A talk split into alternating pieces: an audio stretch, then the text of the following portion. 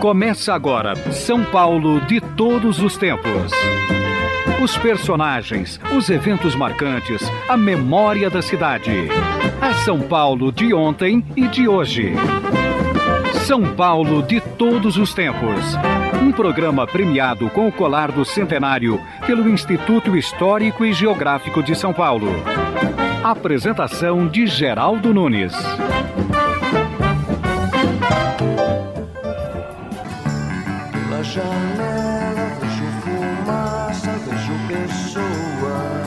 Paulo Caruso nasceu na Liberdade no limiar dos anos 50. Cartunista e caricaturista, é irmão gêmeo de Chico Caruso, também seu colega de profissão. Os dois desenham desde pequenos, sendo que Paulo Caruso, formado em arquitetura e apaixonado por esta cidade, escolheu a Vila Madalena, bairro onde morou quando pequeno, para ser seu bairro de residência também agora. Sempre de bom humor, falante e cantante, Paulo Caruso publicou um livro chamado São Paulo por Paulo Caruso, onde retrata em desenhos os lugares e prédios marcantes da cidade numa perspectiva estética e humana. Paulo Caruso entende que se Nova York é a Big Apple, São Paulo pode ser considerada uma grande pizza.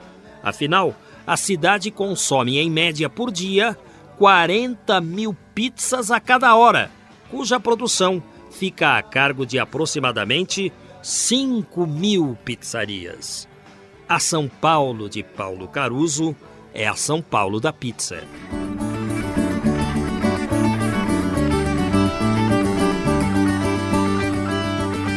Tudo bem, Paulo? Tudo bem, Geraldo Nunes, amigos, é prazer estar aqui. Puxa, que vozeirão, hein? Olha quem Cê fala, olha quem fala. Você é, nunca quis trabalhar em rádio, não? Não, não, nunca tive jeito para isso. Paulo Caruso, e como é que você começou a desenhar? Então, eu sou fanático, desde os 4, 5 anos de idade. Eu e meu irmão gêmeo, né, o Chico, a gente desenhava um na frente do outro, é, historinhas, assim. Até hoje eu tenho, que minha avó guardou muito carinhosamente, os cadernos de desenho da gente, né, da cidade. E, e era uma coisa assim, uma, uma fixação mesmo, uma coisa, né, uma, nós éramos é, atraídos por isso de uma maneira fanática. O que, que você desenhava, pequenininho? Aventuras, eu acho que era muito inspirado no que a gente via na TV, né, é, a TV ainda não era tão importante quanto, quanto hoje para as crianças, porque não tinha horário full time, não tinha desenho desde as 7 horas da manhã, mas tínhamos filmes, né? Então, as aventuras. Então, as nossas histórias eram assim: de repente, um trem que vai ser assaltado pelos índios, né? Aí, da, aí daqui a pouco cai um avião numa colina e, e, começa um tiroteio entre os caras do avião e os índios. É uma mistura de temáticas, roteiros e estilos, né? E, e era muito comum a gente comparar os desenhos, né? Entre eu e o Chico. É, porque os meus desenhos sempre foram multifacetados e com muitos personagens. E o do Chico sempre foi muito, mais centrado com um personagem só e uma circunstância em torno dele, coisa tipo. E aí até hoje essa relação se mantém com o nosso, o nosso estilo de desenho, né, que é muito próximo. Nós somos, acho que, descendentes de uma linha norte-americana do desenho, da caricatura, né, com a, com, com, a, com a fisionomia, todos esses dados aí do desenho naturalista. Com 11, 12 anos, comecei a fazer cartazes para a escola, aquela coisa de baile de formatura, é, caricatura dos professores também, né? E com 16, 17 anos comecei a trabalhar em jornal. Fui trabalhar, o primeiro emprego foi no Diário de São Paulo, tinha um jornal vespertino que era o Popular da Tarde. Aí meu irmão estava na Folha da Tarde, né? Que ele começou também, é, um amigo nosso que era irmão do chefe de reportagem, como a gente era muito talentoso com o desenho, pegou e levou ele e ele começou a fazer ilustração no jornal. Só que isso era 68, 69, uma época dura, né? E, mas daí para diante não paramos mais.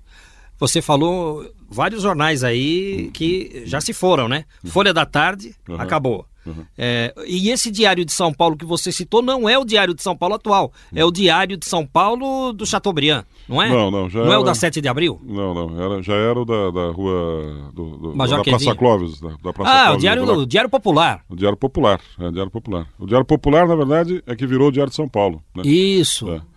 E, mas eu trabalhei também no, nesse Diário Popular, quando ele era ainda na uma travessa da Geopestrana, lá embaixo, a rua. Não é? Rua do Carmo. Rua do Carmo. Rua do Carmo, é. Eu, eu conheci e, esse é. prédio. E ali eu trabalhei com Eloy Gertel, era o diagramador, né, que hoje está na rádio aqui, tá, não, está na, na, tá no Grupo Estado, no, é. Grupo Estado. Né, tinha várias outras pessoas E o Nino Cecílio, que era o chefe de redação, que era um cara assim, estourado, mandão, e a gente ficava meio intimidado ali com as ideias. Naquela época, né? Eu era muito discípulo do Pasquim, né? E eu ficava tentando fazer aquilo que eu adorava, que era o que o Pasquim fazia. Só que não era um jornal como o Pasquim, né? Mas eu comecei imitando desesperadamente o Geraldo e acabei virando eu mesmo. Isso é bom. É o Paulo Caruso que está conosco. Você nasceu na Liberdade, você tem alguma lembrança da Liberdade? Não, a gente nasceu, na verdade. É... Meu pai morava na Praça Júlio Mesquita, né? E nós, o primeiro uh, endereço nosso foi na Rua APA, na Santa Cecília. Os nossos avós maternos, pais da minha mãe, é que moravam na Liberdade, na Rua Taguá, onde eu passei uma grande parte da minha infância, né? Onde era antigamente o, Sindicato dos Condutores Autônomos de Táxi, né? Uh, e depois virou a Faculdade Unidas, né? Faculdade, Isso, Faculdades Metropolitanas Unidas. Unidas é. E a gente jogava bola naquela rua ali. Depois ali tem um, um desenho muito interessante, a Rua Taguá. É, acho que o primeiro bairro com desenho em inglês, né? É, de Casaril, mas Casaril não era a vila industrial de moradia dos operários, era um Casaril para aluguel mesmo, né? Primeira é, na, na, direção aí do, do, do, mercado imobiliário, com um desenho de parecia que você estava em Londres, assim, aquelas casinhas geminadas com aquelas sempre dois telhadinhos em cima das janelas, tipo um, um desenho bem é, peculiar e está lá até hoje, né? E aí, quando eu fui fazer esse livro, que é o São Paulo Paulo Caruso, eu fui visitar essa rua e por acaso eu tinha uma senhora na, na porta da casa dos meus avós, uma senhora japonesa, e eu expliquei para ela, falei, passei minha infância aí, meus avós moravam, só dá licença de eu visitar a casa. Quando você entra num lugar que está deteriorado, né, depois de 30 anos, né, que se passou o tempo, primeiro, eu era pequeno naquela época, né, então a casa parecia enorme. Era uma casa pequena, um sobradinho, conjugado, né? Aqueles que você entra, abre a porta e já viu tudo, né? Você sabe que aqui tem a sala, lá é a cozinha, no fundo também, e o quintal está lá atrás. Né? Mas era uma casa de três andares, né? E que a sala, por exemplo, onde tinha o piano, né? Que minha mãe e minha tia tocavam, tipo, estava sendo dividido em três catres. Né? O do meio não tinha nenhuma respiração, nenhuma janela, de velhos, né? Imigrantes japoneses que dormiam e cozinhavam lá. Então, eu fiquei tão ansioso, passei tão, fiquei tão deprimido e fui até a janela Atravessei pelo corredor, fui até a janela, onde lá embaixo minha avó tinha um jardim maravilhoso. Era o melhor jardim de todas as casas que eram geminadas, a gente via. O da minha avó, floria. Ela tinha essa capacidade, de, tudo que ela tocava virava, né, desabrochava. Coisa tipo. E aí o jardim estava lá intacto, né? Foi o que me salvou. Pelo menos alguma coisa ficou, né? Dessa minha doce lembrança daquele lugar que tinha entrado em decadência. E acho que a história da cidade é muito essa, né? Isso. Dizer, a partir de um certo período, né, as, as, as estruturas, as, as, condições de vida vão se deteriorando e você não tem como recuperá-las, a não ser que haja um, uma tremenda injeção de, de, de dinheiro tipo, para conseguir refazer, já num outro contexto, aquele ambiente. Né? Mas ainda bem que ficou o jardim, né? Sempre é. assim, sempre tem alguma coisinha que a gente vê que é. ainda permanece daquele é. tempo é. que a gente... Valeu. E aí eu acho que era uma coisa que eu tinha que me apegar a algum lado positivo, né? Que era justamente a minha história. Foi um lugar onde fui muito feliz ali, né? Paulo Caruso, você é arquiteto também, porque você cita com muita propriedade os estilos, a maneira, a construção. Uhum. Eu... eu, sou formado na Faculdade de Arquitetura e Urbanismo da USP, né? É, como eu tinha essa capacidade de desenho, né? Desde a época do colegial, todo mundo diz, ah, você desenha, vai fazer arquitetura. O desenho de arquitetura é outro, né? é um desenho de, de, espaços, é um desenho racional, um desenho métrico, né? é um desenho mais cerebral, né? E o nosso desenho é um desenho de imaginação, um desenho expressionista, um desenho né, de, de, Pelo contrário, às vezes até subverte né, o espaço para você narrar melhor o que você quer. Né? E aí, depois de alguns, alguns, algum tempo de faculdade, eu percebi que não tinha jeito para coisa, até, até, até, trabalhar em escritórios de arquitetura, comprei aqueles paletó de tweed, aquelas canetas carandache, aquelas camisas, até algumas sobraram. Você vê Ele está com uma camisa xadrez. Fui, fui para o escritório de arquitetura, mas eu não tinha o menor jeito para coisa. É outra cultura, sabe? Mas depois eu acabei. Na faculdade de arquitetura você tem quatro opções. Uma que é o desenho do edifício, que é esse, desenho mais racional. Outra que é o urbanismo, né, que seria uma coisa mais de você ter a noção do, do, das massas e da coisa mais sociológica do ponto de vista do, do espaço urbano. Outro que é o, a comunicação visual, que já é a minha praia, né? E outro que é o desenho industrial. E aí a minha tese foi na direção da comunicação visual, a história da linguagem dos quadrinhos, como é que vem isso, e é, concluir imprimindo na própria gráfica da, da escola, né, da, da faculdade, um livro sobre a linguagem dos quadrinhos. E a partir daí eu comecei a me aprofundar nessa, nessa, nesse conhecimento histórico sobre a história da caricatura, coisa do tipo. Em 2004 que apareceu essa possibilidade, com a aproximação dos 450 anos né, de, do aniversário da cidade, de fazer um trabalho sobre a cidade. Aí eu recuperei esse meu lado de arquiteto, porque daí eu fui ver a cidade, fui com meu filho Paulinho Caruso fotografando, né? E vendo o, Teatro Municipal, o Mercado Municipal, uh, o Monumento do Empurra Empurra, né? O Deixa que eu empurro, lá no, no Brecherê, no Ibirapuera, né? E aí comecei a me reencontrar com esse lado da formação. Fiz o lançamento no prédio da FAO, na Rua Maranhão, a FAO Velha, né, que virou um espaço para os pós-graduados e coisa do tipo, tem sempre atividades lá, culturais. E aí foi o meu reencontro muito feliz com essa profissão, que eu acho que é uma profissão maravilhosa. Apenas a minha deformação profissional já estava decidida com os 16 anos de idade. Né? Eu vou fazer uma pergunta para você que eu fiz uma vez aqui para o Carlos Bratic, uhum. que é um arquiteto consagrado uhum. e que já esteve no programa também. Havia um antigo comercial de televisão, você deve se lembrar, porque você é, é do tempo do Forte Apache, né? Você disse que se inspirou para desenhar Rintintim, Rintintim, Cabo Russo, então você é do meu tempo. Havia um comercial Passava na TV Record. Comece era uma propaganda de telhas. Uhum. Com, e, e, mostrava um, um, sujeito desenhando uma casa. Uhum. Comece a desenhar a casa pelo telhado. Uhum. O formato do telhado lhe dará todo o formato da construção. Era mais ou menos assim. É, você, quando você desenha, você começa pelo telhado? A gente fazia o exercício de começar a desenhar por qualquer lugar que fosse. Desenhava às vezes pelo pé. Começava a desenhar uma figura de bicicleta pelo pé. Depois fazia a bicicleta, depois a última coisa era a cabeça e o topete voando. E assim com a arquitetura também, quer dizer, na verdade, eu, eu tenho essa noção, eu sou muito seduzido né, pela, pela linguagem visual. Então, eu vejo às vezes um, um edifício, que tipo, eu começo pelos detalhes, depois eu vou chegando. O telhado, de fato, acho que, é, ainda mais eu que tenho essa mania, eu tenho uma certa fixação nas panorâmicas, né, nos voos de pássaro, né, tipo. Então, o telhado é muito importante no desenho do, do, prédio, no sentido que você vê todas as águas, como é que funcionam as quedas, né? as, as, junções, ou então o telhado plano, a laje, né? esse tipo de coisa. É, o, o Carlos Bratis que respondeu a mesma coisa também, que telhado não tem lógica. Isso aí é, é, foi o assunto da propaganda, nada mais do que isso. Uhum. É o Paulo Caruso com a gente.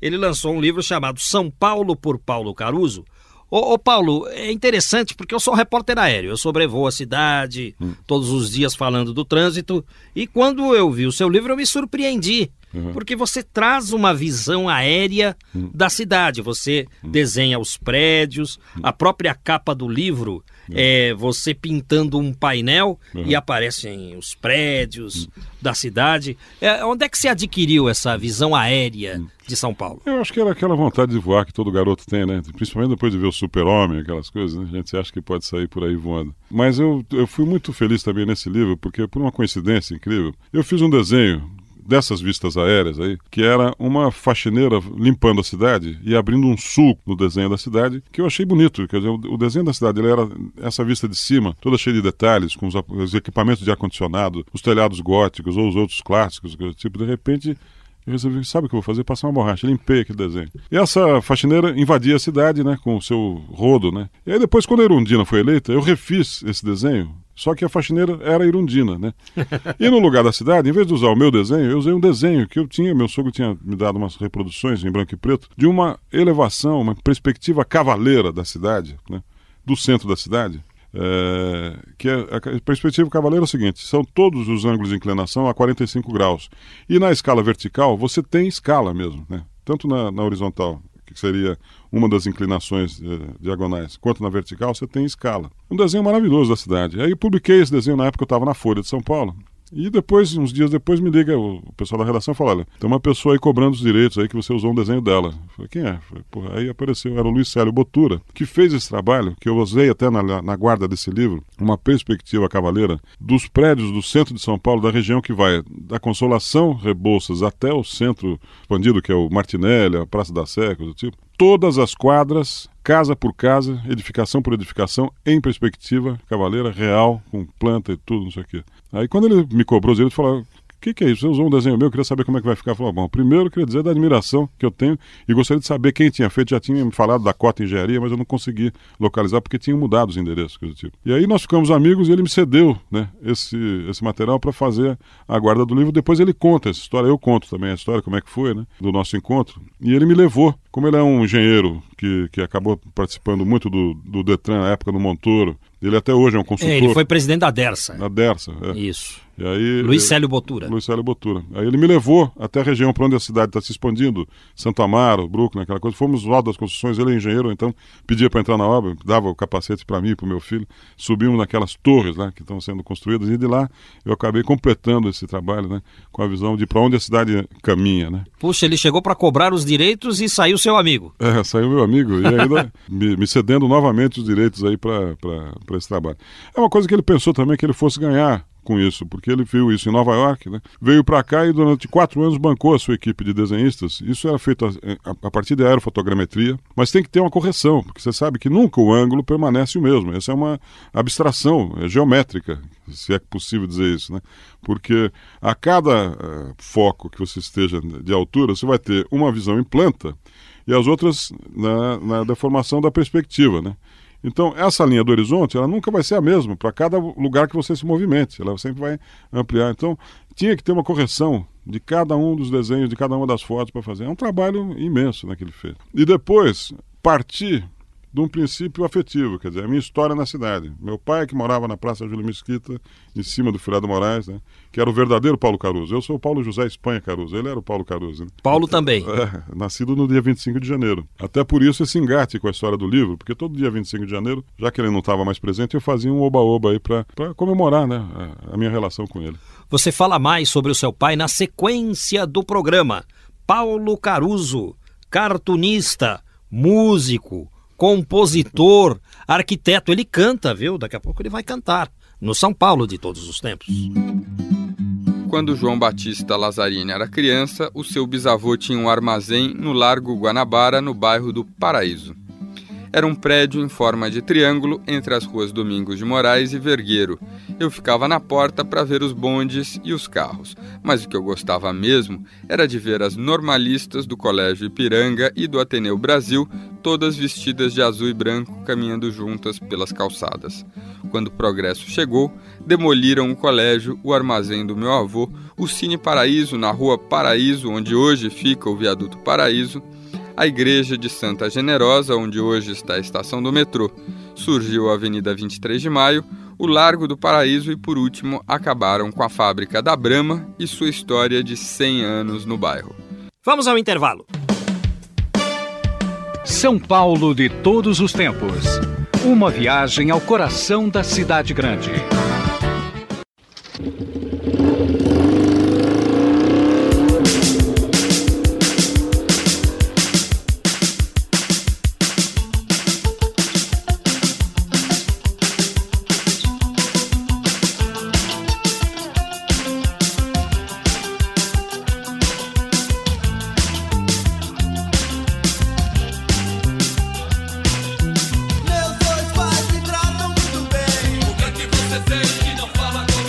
Vila Madalena começou a ser um bairro boêmio, ganhando o jeitão que ela tem hoje a partir dos anos 80, época em que o ultraje a rigor decolava para o sucesso.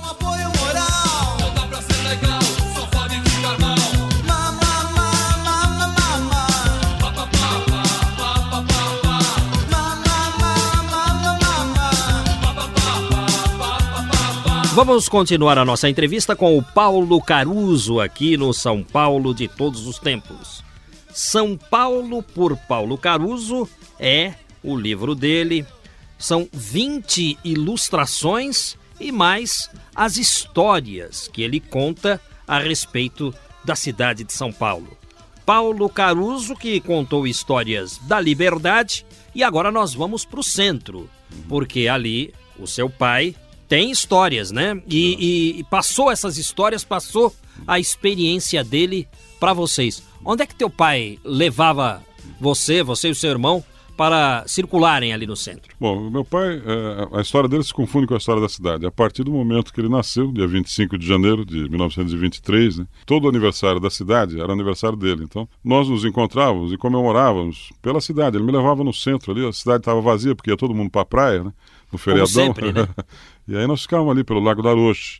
Ele me levou pela primeira vez ao Caçarrole, né? Me levou pela primeira vez também ao Lalicorne, né? Ah, lá, na, tinha, é, lá em cima, na, né? Na Baronesa na Major, de Tu. Baronesa de Tu, lá em cima. É. E aí ele fazia um, uma peroração, eu tinha 15, 16 anos, falou assim, faça como eu, não faça nada. Aí entrava e ficava cumprimentando todo mundo, como vai, tudo bem? Aquelas moças lindas de vestido longo, branco, uma coisa chique, né? E entrávamos por uma porta e saímos pela outra. Eu falava, viu?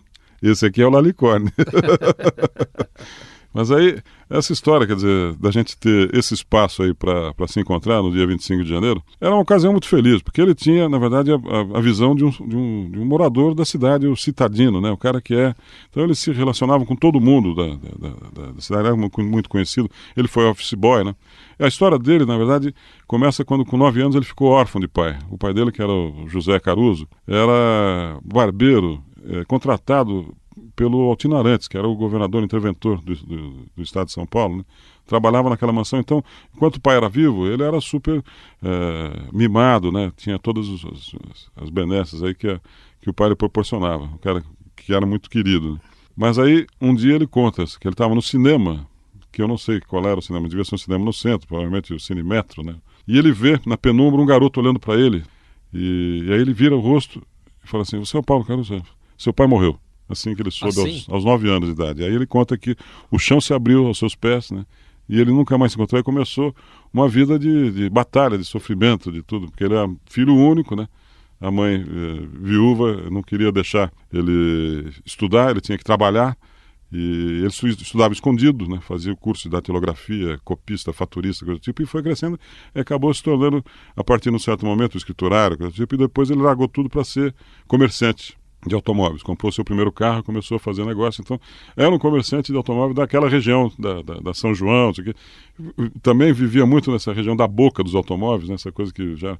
É, eu, depois de outras situações eu fui conhecer, aqueles caras que ficam na rua fazendo né, sinal. Mas ele não era, ele era o estabelecido, não era o. Certo, certo. O, né, o, o, comprador ali. E aí uma figura interessante, ciclotímica, ele era tudo diferente de mim. Era um cara baixinho, narigudo, né, cabelo preto, ondulado, né, você desenha o seu pai no livro? É, eu fiz a caricatura dele. Com, uhum. com uma das imagens marcantes dele é quando é, ele vem me apanhar. A gente, meus pais eram separados, né?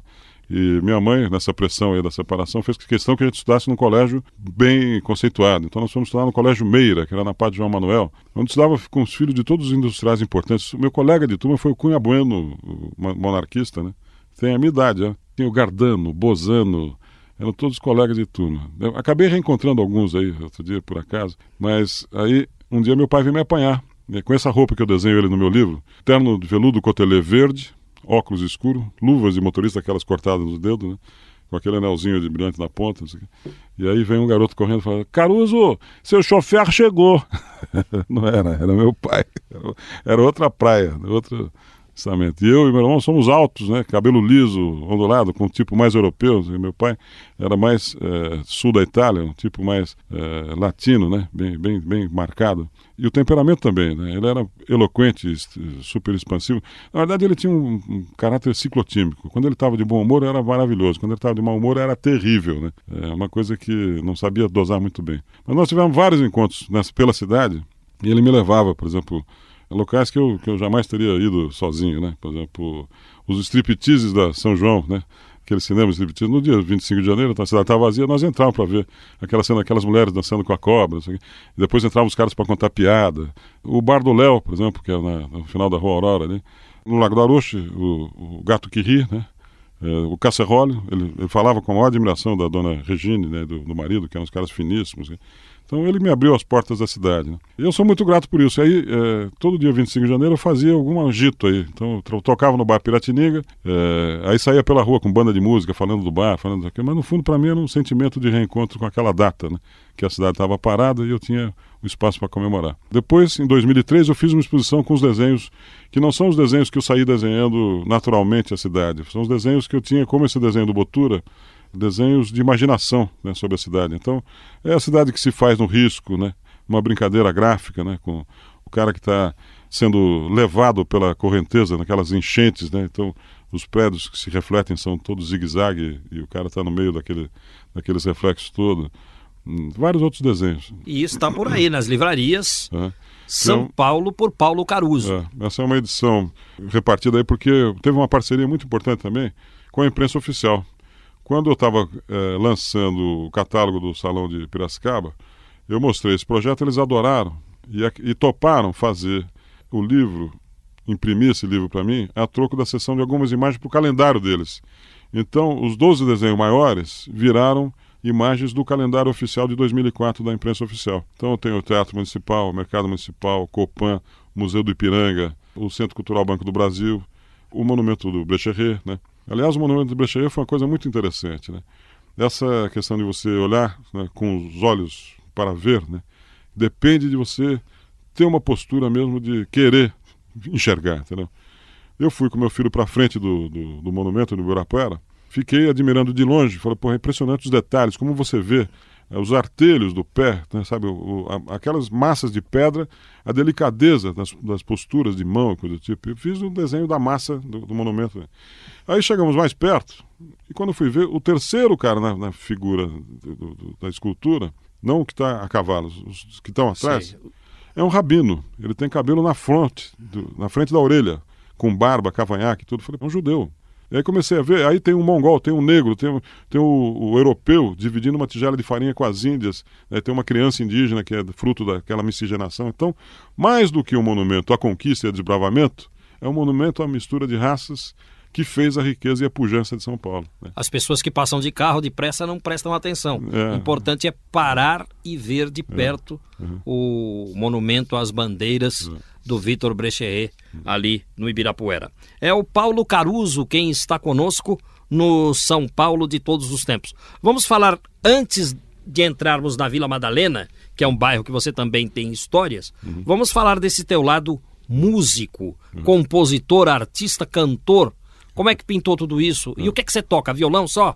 Não, eu desde os 14, 15 anos comecei, eh, ganhei um violão, comecei a aprender né, o violão. Depois eu tinha um piano também, aos 9, 10 anos, minha mãe queria que a gente estudasse piano e comprou um piano na Casa Brasil, né, eh, piano da Casa Brasil, na, na, Casa Manon, modelo Brasil, modelo Sanduli, que eu vim saber que depois que é o, diretor vitalício da Ordem dos Músicos do Brasil, né, Wilson Sanduli, né, era um modelo que não existe mais.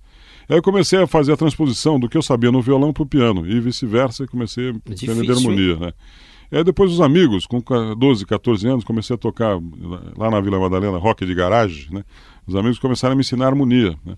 E aí nessa época, 62, 64, 66, começou também concomitantemente ao, aos Beatles, coisa do tipo, a bossa nova que vai culminar em 68, 69, com todo o movimento já politizado né, da, da, música brasileira, com influência do jazz, mas também com aquele viés né, libertário né, da, da, causa operária, do, da junção, né, é, que eu estava até brincando com isso, que era a junção entre o operário, o estudante, né, até 1985, quando a gente já estava com 35 anos por aí, no Salão de Humor de Piracicaba, promove um encontro entre os, os, humoristas e cartunistas que gostavam de música. Aí chamaram Luiz Fernando Veríssimo, o Reinaldo, do Cacete e Planeta, que é um excelente baixista, né? o Miguel Paiva, que já tinha uma dupla com o Zé Rodrigues, que era compositor, coisa do tipo. Eu e o Chico aí nos juntamos e fundamos a Muda Brasil Tancredo Jazz Band, que tinha um prefixo que dizia mais ou menos o seguinte: A filosofia de Tancredo é o que nos norteia. Para que fazer plano se depois acaba entrando areia? Não se pode ter na vida tudo aquilo que se pretende. Por isso, com vocês, Muda Brasil, Tancredo Jazz Band. Legal. Aquele Bar Brasil, é. É, era você que fazia ou seu irmão? O... Na, numa revista. Uh, então, aí na revista Careta, né, do, é... da, da, editora 3, a gente começou a fazer o Bar Brasil, que era uma coisa que eu tinha muito me inspirado no que era o Amigo da Onça, da revista O Cruzeiro. Era um ponto fixo de humor na revista. Falaram, essa revista, porque eu fazia ilustração, né? para a revista e fazia às vezes história em quadrinhos também com um parceiro que era o repórter Alex Sonic, né? É, sobre a política, a conjuntura política. Tipo, aquela época da abertura, o infarte do Figueiredo, eles querendo esconder o jogo, mais ou menos como agora acontece com o Fidel, né? É uma, uma, uma, questão de segurança nacional, ninguém pode saber o que se passa na saúde do poderoso.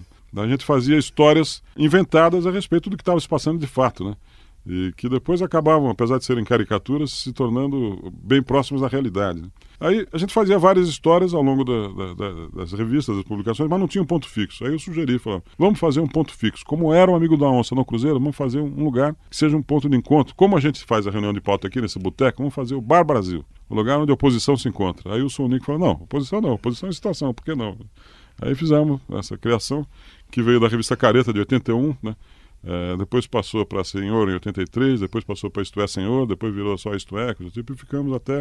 E estou fazendo um desenho hoje também, que é exatamente numa esquina do tempo, Aí vem vindo um menininho que se transforma num colegial, que depois se transforma num garoto, depois se transforma num boy, depois se transforma num revolucionário, depois se transforma no Fidel Castro, depois se transforma no velho Fidel que está indo embora, né? Está virando a esquina, né? É um espaço que eu criei para fazer uma crônica da política rebatida para o contexto de uma cidadezinha do interior, Prozac, que tem o botequim, que tem a farmácia, tem a padaria, tem a igreja, não sei o quê, onde cada um dos, dos estabelecimentos me serve para o rebatimento de uma, de uma, de uma realidade né, que a gente quer comentar, seja de comportamento, seja de política. É o Paulo Caruso falando a respeito de, desse passado recente dele.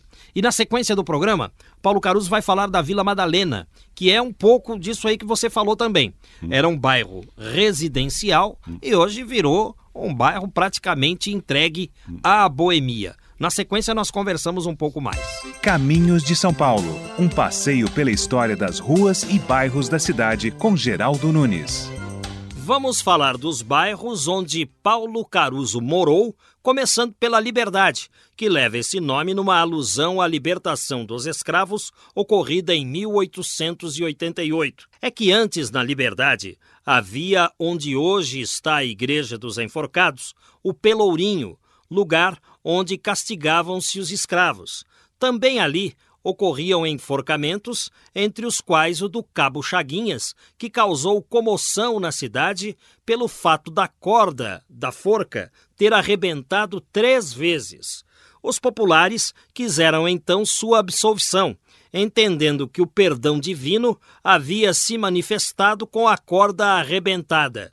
Mas o carrasco não permitiu e matou o Cabo Chaguinhas assim mesmo. A partir de 1915, a Liberdade passou a receber imigrantes japoneses, tornando-se a partir de então o bairro oriental da cidade. Paulo Caruso reside atualmente na Vila Madalena, cujo nome deriva de um fazendeiro português, dono de terras na região. Ao loteá-las, deu o nome de suas três filhas, Ida, Beatriz e Madalena, que se constituem hoje em vilas vizinhas. A Vila Madalena ganhou fama por abrigar a intelectualidade, a boemia e, em consequência, uma porção de bares, que, se de um lado é bom, de outro é ruim, por causa do trânsito e do barulho até altas horas. A Vila Madalena começou a ser loteada em 1920, recebendo de início casas humildes. Seu maior representante foi Antônio Ivo Pesotti, recentemente falecido e autor do livro Vila Madalena e seus personagens eternos. Aqui no São Paulo de todos os tempos, os doutores da alegria participam, ensinando cidadania no trânsito. Olá, senhor ouvinte da Rádio Para-Choque. Aqui é o seu repórter Rebimboca na frequência de 1360 tranquilo hertz. Mas o que é aquilo? Meu Deus! São aqueles dois pneus infratores, os famigerados pneu e carequinha. Hum, e desta vez eles estão parando no meio do cruzamento. Ah, eu vou descer para falar com eles. Aham, vocês estão de volta, hein? Ih, aquele repórter pentelho de novo. É, tamo de volta sim. Por quê? Vai encarar, é? Mas vocês não aprendem mesmo, não é? Parados no meio do cruzamento. E a gente temos culpa se o trânsito não anda? É isso mesmo. A gente tá com pressa e não vamos ficar parados esperando o sinal abrir outra vez, não. Mas assim vocês fecham a passagem dos outros carros que vêm pela rua transversal. Sabe o que é? A gente se cansou de parar em cima das faixas brancas de pedestres e agora o negócio é parar em cima dessas linhas amarelas. pois é. O nosso amigo Talão de Multas parece que está se divertindo muito com isto também. Outra vez? Mas esse talão é um karma! Não feche o cruzamento, feche o bolso, evite multa. Lá vem talão! Vamos ao intervalo. Estamos apresentando São Paulo de todos os tempos. Os personagens e eventos de São Paulo de ontem e de hoje. Longe de tudo.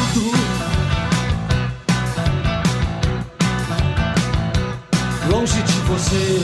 Paulo Caruso está contando histórias para nós hoje no São Paulo de todos os tempos. Ele que é autor do livro São Paulo por Paulo Caruso.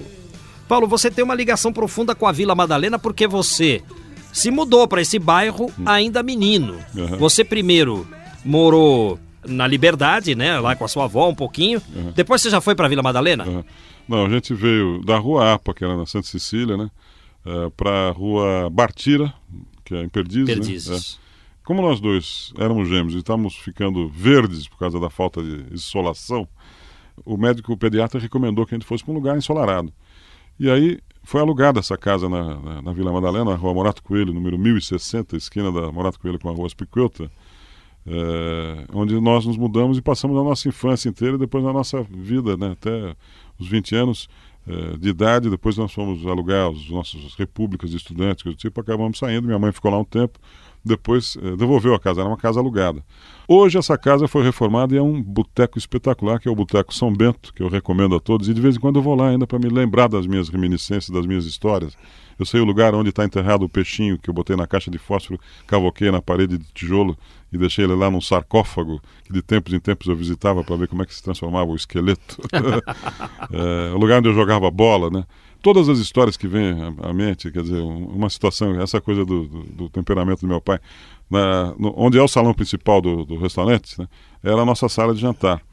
E ali eu tive um problema, depois de uns 5, 6 anos, acho que era um cara muito uh, angustiado, não sei. Eu não conseguia engolir, deglutir. Né? Mastigava, mastigava e fazia bolo e não, não engolia, não cuspia. E aí uma, um, um jantar, meu pai para tudo e fala, não, espera um pouco todo mundo estava saindo da mesa, falou, não, agora você vai ficar, você vai, enquanto você não engolir esse bife, você não vai sair da mesa. E meu irmão saiu, foi se esconder onde hoje é o buffet de saladas do Boteco São Bento, onde fica um, tem um casal que toca, uma, uma cantora muito bonita, é tipo, atrás, numa, num wall ali da, na direção do quarto, ficou espiando. Meu pai pegou aquele bife e partiu em 250 pedaços de 0,2 por 0,2, falou, hoje você vai engolir, não tem conversa. E eu fiquei lá mastigando e não conseguia, de repente fiz... Aí meu irmão lá do, do OL fala assim: ufa, um já foi. Faltavam só 251. Aí eu vou lá e fico lembrando dessas histórias, né? E ainda tem as mães dos amigos de rua que ainda moram lá, ainda vivem lá, naquelas casas, algumas já deterioradas, outras recuperadas e coisa tipo. Então é um lugar que me traz muita, muita lembrança. A primeira vez que eu atravessei a rua, eu tinha sete anos de idade, né? Eu me lembro que eu cheguei do lado de lá, vi a minha casa de longe Parecia que eu estava no Japão, parecia que o mundo estava de cabeça para baixo, uma coisa assim. Como eu estou longe, meu Deus. Né? Porque era, nós éramos crianças muito é, fechadas em casa. Essa coisa de desenhar também vem muito do estímulo que a família deu, até para nos ter é, sob o domínio né, espacial ali, o controle, não deixar a gente sair. Porque a molecada naquela época ia de bicicleta até as Sete Lagoas, onde hoje é o Shopping Vila Lobos, né? É, jogava bola na rua, depois com alguns, alguns amigos aí comecei a jogar bola, onde hoje é a Praça Pan-Americana, a gente ia naqueles grupos de Kombi para jogar bola contra os, os construtores baianos que estavam construindo prédios e, e coisas da região, a gente jogava com o time dos baianos ali, os caras jogavam descalço, a gente de chanca, meia, tudo, e os caras jogando descalço naquele tiro, aquela bola capotão de couro, né? Então, é, essas histórias todas, quando eu chego nesse bar, tomando um shopping ou um esquisinho, ou o que quer que seja que você tome, as memórias né, vão, vão se corporificando. É uma coisa muito emotiva para mim. E legal saber né, que a casa foi recuperada, de alguma maneira a minha história está, mesmo que seja não a mais a mesma casa, né, mas está preservada ali nesse novo grupo de pessoas que administram a casa. Tem uma, uma chefe de cozinha maravilhosa que promove um buffet ali. Depois outra coisa também. A mãe do dono do restaurante, né, era irmã do meu colega de escola no Colégio Maximiliano, né? Então é mais um vínculo que eu tenho com a casa. Então toda vez que eu vou lá, eu me sinto como se estivesse entrando na casa da família. Oi, titi, aqui, trouxe meu filho. Esse daqui é meu filho que a senhora não conhece. Mas imagine você ver a sua casa transformada em um bar, uhum. né? Parece é, um sonho, né? O que é um inferno para um é paraíso para os outros. Para mim tá ótimo. meu pai queria fazer disso um bar naquela casa. Mas meu pai tá um negócio, o temperamento dele era um cara muito invasivo, muito difícil. O cara para ser dono de bar tem que ser diplomata, tem que ser comerciante, tem que saber administrar muito bem, né? O compro, o ganho e lidar com pessoas, né? E meu pai tinha uma certa tolerância, né? É, com as pessoas. Algumas vezes ele não, não, não, suportava muito. Então eu ficava muito constrangido de imaginar aquela casa um bar. Aí até que enfim alguém realizou o sonho dele, né? Ele se chamava Paulo Caruso. Uhum. E você chama Paulo Caruso também, só que é. tem mais coisas, né? É. Tem mais sobrenomes. Pois é, o meu nome artístico é o Paulo Caruso, né? E meu nome completo é o Paulo José Espanha Caruso, né? É, a família da minha mãe era a família Espanha, então, eu, espanhóis. Eu né? queria que você falasse da sua mãe, como é, que é, ela se chama. É. Então, minha mãe, Marina Espanha, né? Blanes, depois Caruso, né? Era filha de, de espanhóis. Né? Meu pai, meu avô é, materno era espanhol de origem, nasceu em 1903, né? Minha avó, que é de 1906, já era filha de, de espanhóis, mas brasileira. E eles falavam muito espanhol entre eles, moravam na Rua Taguá, na Liberdade. Tudo que eu aprendi, na verdade, de italiano foi com a convivência deles, com a comunidade italiana do Brás, da Moca, onde eles moravam antes de vir para a Liberdade. Meu pai, o pai dele já era brasileiro. Então a convivência dele com, com, com os italianos foi muito, muito pouca. Assim. Apesar de eu me chamar Caruso, é, tudo que eu tenho de, de, cultura italiana eu aprendi com meus avós espanhóis. Minha mãe era uma pessoa maravilhosa que gostava muito de, de comunicativa, gostava muito de criança, fazia nessa casa que a gente morava na Vila Madalena, era sempre festa, né? Nossos, nosso aniversário era uma festa assim com 40 mesas, guarda-sóis e tudo, com todas as atrações possíveis. Até me lembro de uma situação que a gente estava nessa casa, né, no Boteco São Bento aí, é, meu bisavô, que morava também no quartinho, numa edícula que tinha, ele estava morando lá nessa época, meu bisavô, seu, seu Manuel, espanhol também. E aí ele foi sentar num velocípede da gente e caiu, quebrou a cabeça e sangrou. Então ele pegou, enfaixou a cabeça, botou um chapéu. No dia seguinte, depois que acabou a festa, que minha avó e minha mãe descobriram que ele estava com a cabeça machucada. Falou, Por que, que você não falou? Eu não queria estragar a festa. Né? essa coisa do amor que eles tinham pela gente, o carinho também que foi tinham. sentar no velocípede. É, é, também. Já tinha coisa, tomado é, umas já devia ali, ter né? tomado uns vinhozinhos ali. e, então, essas, essas, essas lembranças aí da minha mãe também, que era uma pessoa muito sanguínea, né? Gostava muito de festa, fazia balão, né? ajudava o pessoal a fazer balão, comprava papel de seda, fazia balão, papagaio, pipa, essas coisas. É, essa história fazia. de balão é interessante é, porque é. A, a, visão que se tinha do balão não é a visão que se pois tem é, hoje. Mas é outro negócio. A, a vida antigamente era. É, hoje, até pela internet, aparecem uns programas assim. Como é que você sobreviveu, né? Na época não, não tinha cinto de segurança nos carros, não tinha. Porra de coisa, né? A vida parece que era mais fácil, né? mais simples. Né? É, engraçado e, mesmo. Mas eu me lembro dessa situação da minha mãe na esquina, descalça, berrando, pau Zé, Quiquinho! Cinco horas da tarde, querendo saber onde é que nós estávamos. A gente ouviu o grito de longe. É, voltava... olha só que interessante. Voltava correndo para casa e falou, pô, ferveu, ferveu. Você contando essas tá histórias... na hora do banho. A gente viaja também, nas mesmas histórias, né? É Eu acho que a história de São Paulo é um pouco isso. Na verdade, todo mundo tem a sua história, mas a cidade vai apagando, porque é uma cidade que prestigia pouco a memória e cultua pouco a sua tradição, né? Eu acho que se fosse é, isso um valor para nós paulistanos, São Paulo seria uma cidade maravilhosa, né? Porque tanto as edificações quanto as histórias, isso aqui, dariam né, lugar, uma, uma valorização né, da vida que se perdeu por causa desse processo é, feroz aí, de urbanização e crescimento. Né? Então esse seu sobrenome Caruso não tem nada a ver com o, o tenor italiano Uhum. Caruso? Olha, não há nenhum Caruso que diga que não é parente, viu? Eu é, não, então, e aí eu queria que é você titio. mostrasse os seus dotes de cantor, afinal de contas, você é um Caruso. E uma vez eu ouvi você cantando uma tarantela no programa É. do Rony Fon, É. que é Isso amigo foi- nosso. Isso foi naquela época da dança da pizza da Angela Guadagni, né? E aí fizemos uma música que é a, a moda da pizza eh, chama Fome Zero Pizza 10. Diz assim. É uma receita de pizza. Eu fui me informar, então, como é que se faz uma pizza. Põe fermento na tigela, água, azeite com a farinha, amassa mistura dela até fica bem molinha, massa, massa, faz a bola. Depois tica ela todinha, passa o rolo, deita e rola e deixa a massa descansar. Quando a massa é agitada, zeda tudo à sua volta, confusão está armado, o intestino se revolta, vai grudando tudo dentro, pode dar maior cagada. Portanto, nesse momento, deixa a massa descansar. Para preparar o molho, pega uma outra panela, mas tem que ficar de olho, pelando os tomates nela, misturar com pão marola. Para engrossar, põe mussarela, joga leite pela goela, depois pode experimentar.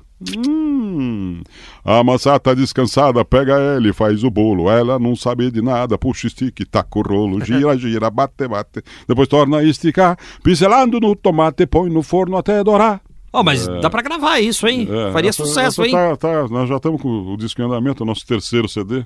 Vai sair por aí, que é a moda da pizza. É mesmo? É, Quando sair, você traz aqui Vou nós? fazer o lançamento aqui com o maior prazer. Pô, é, legal. Aí eu trago o violão também para fazer a, a- a- ao vivo. É, porque o, o rádio tem isso, né? Você abrilhanta a, a conversa com música. Pois é, o- a música é a ilustração do rádio, né? Assim o que eu faço na imprensa, né, que é o desenho, que é a ilustração do texto é, do jornal, é, a música no rádio é, é essa coisa. Eu fico até imaginando, quer dizer, o que seria a ilustração para o cego, né? É a música, né? É, essa é a maneira que o cara tem de vivenciar os espaços. E eles são ouvintes maravilhosos. São, né? Os deficientes visuais participam É. muito da programação. O, é impressionante, eu vi o filme da, da história do Rei Charles, a interpretação daquele ator também, o- fantástico, né? E você vê como ele é capaz, ele tem um momento que ele explica para a mulher tudo que ele está vendo em torno dela, né? Quando ele está seduzindo a esposa. Fala, tá vendo? Lá fora tem um passarinho, chegou aqui, não sei o quê. Tudo que ele é capaz de, com a, o sentido da audição, perceber e desenhar o mundo, né? Para quem não está vendo, né? Eu já fiz programa aqui com história de cego, uhum. história de deficiente físico, história de surdo. E cada um tem uma história diferente. É muito legal isso, uhum. viu? Lá no, na, na Vieira de Carvalho, inclusive, tinha um ponto de encontro dos surdos mudos, né? Tinha um dos bares ali, que era muito engraçado, porque a gente via aquelas discussões altíssimos. É, na, na aclimação tem também. Em silêncio, né? Na é. escola Ellen Keller, em frente ali, uhum. a garotada fica. É. E foram muito importantes agora na Copa do Mundo com essa leitura labial, né? Você Puxa, viu? você viu? É, deu para entender o que, que o Zidane estava ouvindo do Materazzi. Você viu o que ele estava falando? Jogando desse jeito, você vai acabar no Corinthians, meu. Paulo Caruso, obrigado Eu por ter agradeço. vindo aqui na Eldorado, é. contar essas histórias, nos divertir. É. E você pode ter certeza, quando você estiver no helicóptero lá em cima, tem alguém aqui embaixo que está querendo imitar você, viu? Ah, que é isso. o Luiz Simões lembra da Monga, a mulher macaco. Hoje, onde se encontra o Shopping Plaza Sul ou suas imediações na Avenida Ricardo Jafé, Água Funda, existiu um parque de diversões. Era simples, de bom tamanho, sem roda gigante, mas tinha carrossel, lagarta, pires giratórios e vagões com caras de bicho que corriam pelos trilhos. Mas a grande e apavorante atração era a Monga, a mulher macaco. Era um espetáculo curioso entrava pelos fundos da jaula uma mulher bonita, ou nem tanto, de maiô. E ali ficava como que adormecida. Com o crescendo da música, ela ia se transformando, começava a se agitar, apareciam pelos, dentes, garras. Isso enquanto a luz ia diminuindo. Finalmente, transformada num gorila, começava a rugir e sacudir as grades para horror da plateia. Vi várias mocinhas fugirem correndo nessa hora. As grades ameaçavam se abrir, o que finalmente acontecia. O macaco saía e simulava correr para a plateia, quando então as luzes se apagavam. Viva São Paulo, registrando as suas lembranças da cidade. Participe pelo site.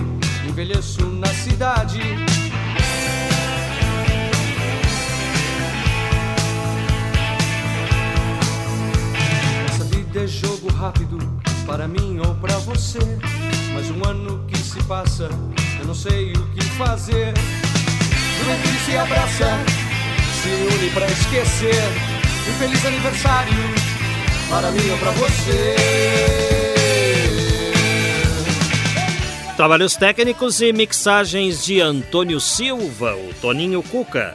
A produção e apresentação é deste amigo que vos fala, Geraldo Nunes, com o apoio de produção do Rodrigo Rodrigues e Valéria Rambaldi. Sendo assim, até lá!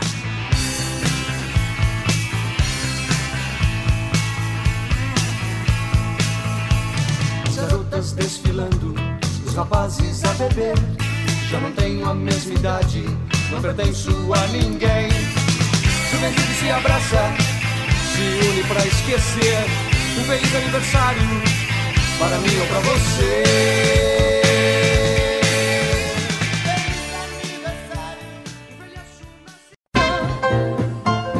Estamos encerrando mais uma edição do programa São Paulo de Todos os Tempos. Os personagens, os eventos marcantes, a memória da cidade. A São Paulo de ontem e de hoje. São Paulo de todos os tempos. Um programa premiado com o colar do centenário pelo Instituto Histórico e Geográfico de São Paulo. Apresentação de Geraldo Nunes.